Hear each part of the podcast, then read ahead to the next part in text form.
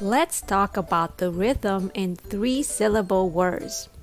3音節の単語のリズムはどんな感じでしょうか例えば fantastic fantastic アクセントは tas に置かれていますリズムで言うと da da da です fantastic energy という単語の場合アクセントは n に置かれています。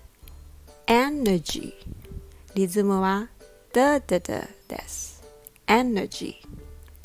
3音節の単語の場合大体この2つのパターンに分かれます。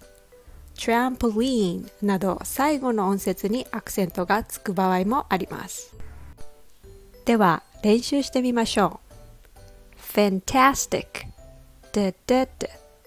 Expensive. Computer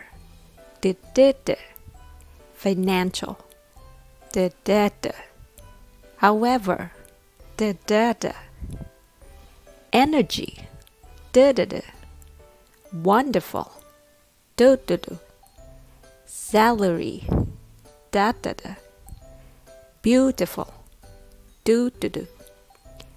dieting da, da, da.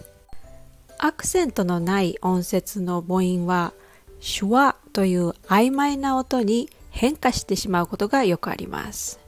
手話とは、うという音です。英語のリズムと手話には密接な関係があります。昔からシェイクスピアのように詩を書く人たちはこのリズムを利用しました。このリズムパターンが一度身につくと長年の苦労が何だったのかと思うほどあなたの発音が変わります。ぜひお試しください。Rhythm and patterns are super important in English. Rhythm and patterns are super important in English.